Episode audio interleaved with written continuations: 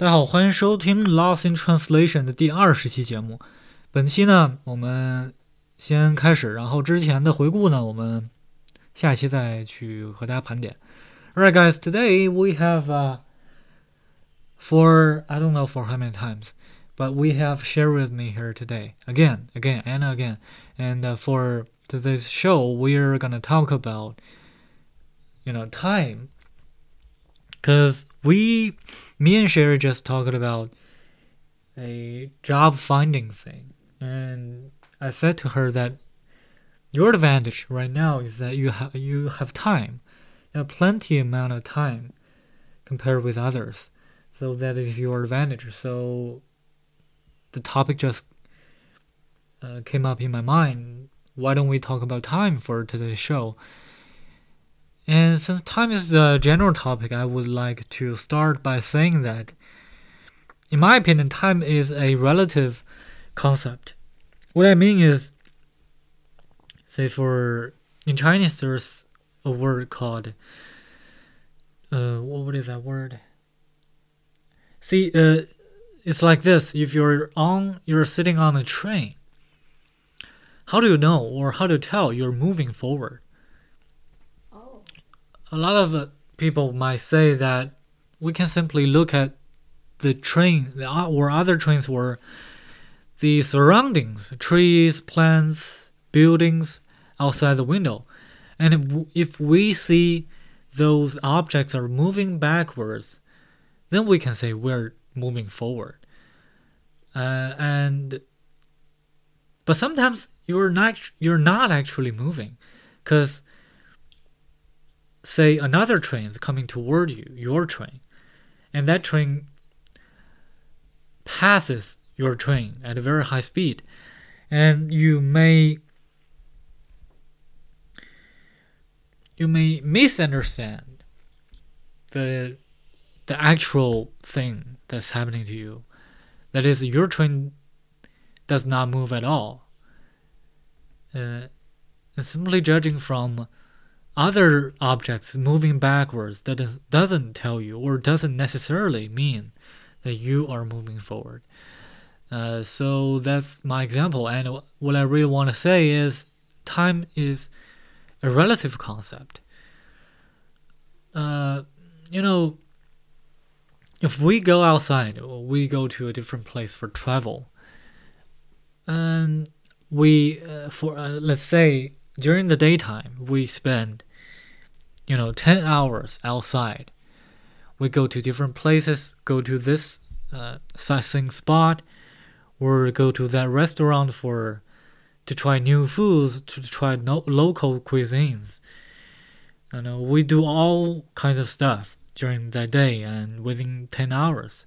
And then we step outside the hotel and we go back to the hotel. We may feel the time is not only or it's not simply 10 hours but 10 days long to to us because we have undergone or we have taken activities that may feel like 10 days long because they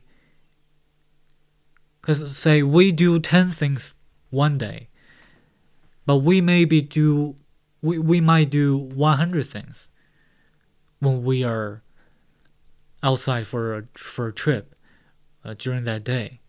So that that is why we feel the 10 hours is actually 10 days long. And that's what i mean by by that. What do you what's your take on this Sherry? First, I'm so impressed that you can talk like almost four minutes about without talking about anything. Yeah no no no. Not talk about anything. Without saying anything critical key or essential or meaningful. No no. Um speaking of time i think time is quite a precious thing and we need to cherish or make use of time very much. uh, I can only speak from my own perspective. I want to cherish or to make use of time, but I usually failed. Like today, I listed 10 things that I need to finish today, but I just look look at my, I just checked my plan. I only finished the uh, three, uh, four, four of them.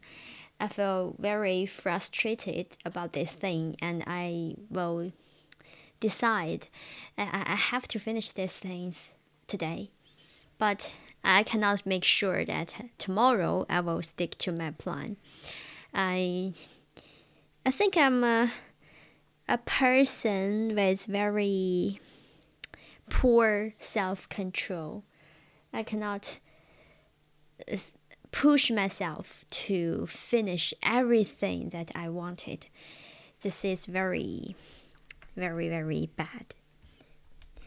I mean that uh, we all or we're all like this. Uh, you said frustration, and I think you know what is that word? Procrastination happens to all of us, even for those with the strongest, you know, goal achieving nerves or goal achieving mindsets, I don't think they can resist the the laziness when it comes to uh, when when when it re- when the time requires them to finish the goal as planned. I think that's very common among every one of us. But the key is that whether you can find or whether you can figure out that by finishing the targets that you set for yourself, you can be happy or you can uh, obtain a sense of fulfillment. Yes. I think if you force yourself even to finish the goal that you set for yourself or the the to-do list i think you will feel a sense of fulfillment. And this fulfillment will keep you doing or repeating this goal achieving cycle. And i think in the long run you will end up a better life because you can manage your goals and you can achieve your goals that you that's on your calendar. I, I mean, that's a good thing. Mm, yeah, I agree. And uh, here's another thing I want to um, I want to add is I think about the 10 things that I write on my notebook. And the four things that I finished today are the things that I I mean enjoy. I enjoy it. You always do. Yeah, I always do.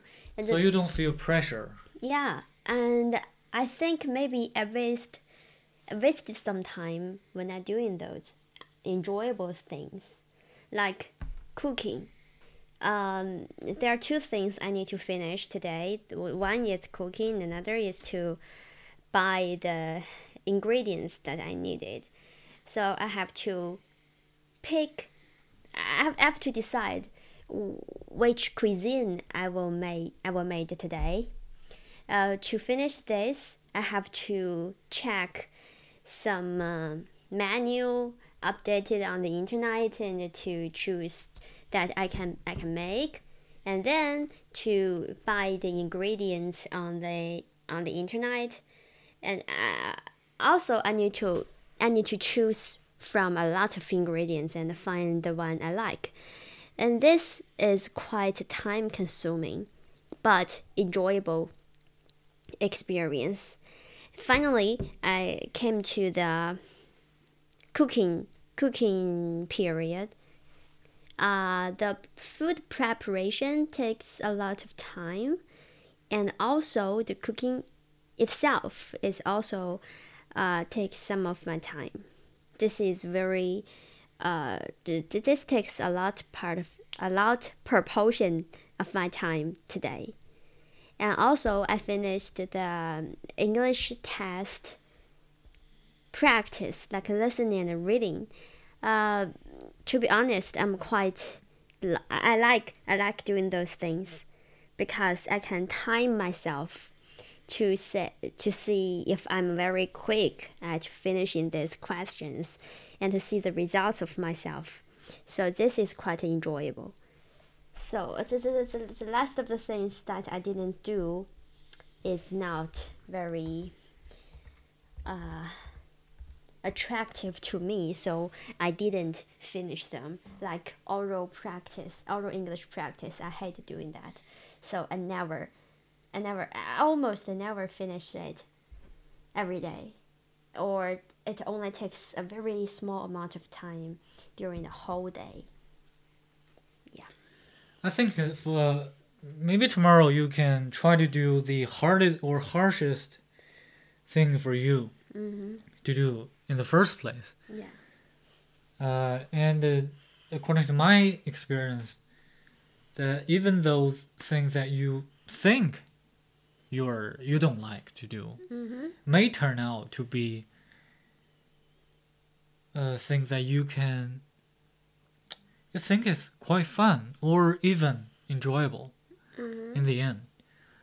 Uh, so never say never. You never know what's gonna happen Mm-hmm. to you or to even even you make this plan and you think when you are writing the goal or the word the word the few words on it you al- are already felt that you don't like to do stuff like this but maybe when you're actually doing it you will start to love doing it and this happens to I think this happens to a lot of people.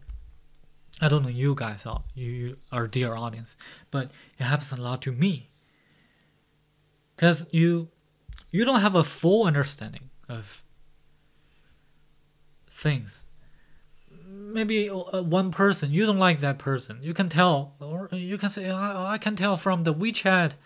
I can tell from her voice messages. I can tell from from his, you know, articles online from the I can read between the lines and see I don't like this person. I don't like his or her ideas. I think he or her is stupid. Is a, is a is a an asshole or what have you. But when you're actually I mean actually in physical when you are meeting that person physically I think you will find uh, there's a dimension that you have missed when the person you when you are interacting with the person only in your head compared with that in real life you may start to find that there are a lot of aspects or characteristics that you you have failed to see or you, you don't have the chance to see to figure to to to get to know. So that's my point. You you can try to do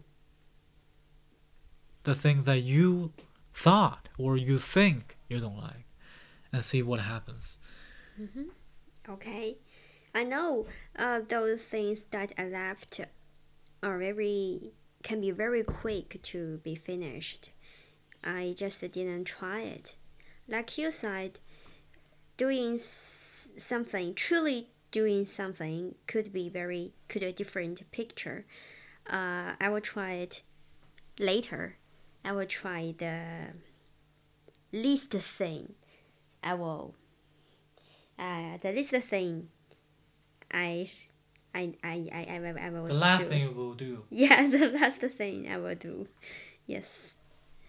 So, um, will you do that in your daily life? You said you have plans every day or every week.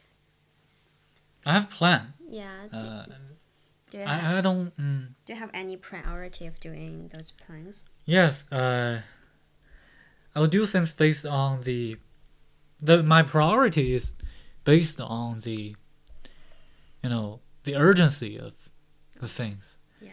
Say, I have to meet a person on the mo- in the morning, Mm. and I will definitely do that in the morning Okay. because after, you know, maybe 10 a.m. the person will will not be at the place that we will, agree to meet each other. Mm-hmm. So you know that's quite urgent, and I will do that in the first, or I will regard that as the first thing to do uh, on that day. So you don't have a preference of of those things. Mm. You just uh, according to the urgency. I think the preference is before I'm making the list. oh. or l- it's before I listing those things. If I don't think that thing is important to do, I will not write it down on, on the calendar. Hmm. You know, everything I write down on the calendar means I have to do them, and means that they're quite important to me. Oh. Yeah, that's my logic. Okay. but I'm very different from you. I almost need to write down everything. Because you you write out loud. Yes, yes, yes, yes, yes. Like taking shower, I have to write on my notebook, then finish it and then tick it. Then I will feel uh, the, the, the, the feeling of fulfillment. Yes, uh, I, I have to write. Then I can have my own logic. If I don't speak to someone like you, or I don't write my ideas down, I'm uh, just, I don't know, don't have any thoughts, like a, zom- a zombie. I think that's uh, also a good way to, you know, organize Yeah. your your mind map or organize your thoughts. Um, some people just talk out loud or think out loud or they think without saying any words. hmm Uh, I think that's different uh, different habits. Yeah, yeah. Uh, we not not everyone or not we don't have to follow a certain rule Mhm. when it comes to making a plan. I think you can totally it's totally fine if you write write things out loud. hmm And the key is if you can improve your plan making. Yeah. And make a better plan. Yeah. A plan that you can finish on time. hmm Yes. So if uh if there's something I can learn from you is to prioritize the things before writing them down and then stick to them one by one. Yes. hmm I think we have talked about plan making. Yeah, yes, yes. The yes, other yes. day. Yeah, yeah, yeah. Today we are talking about time. Of Time. course, time is important Mm-hmm. to plan making, Yes.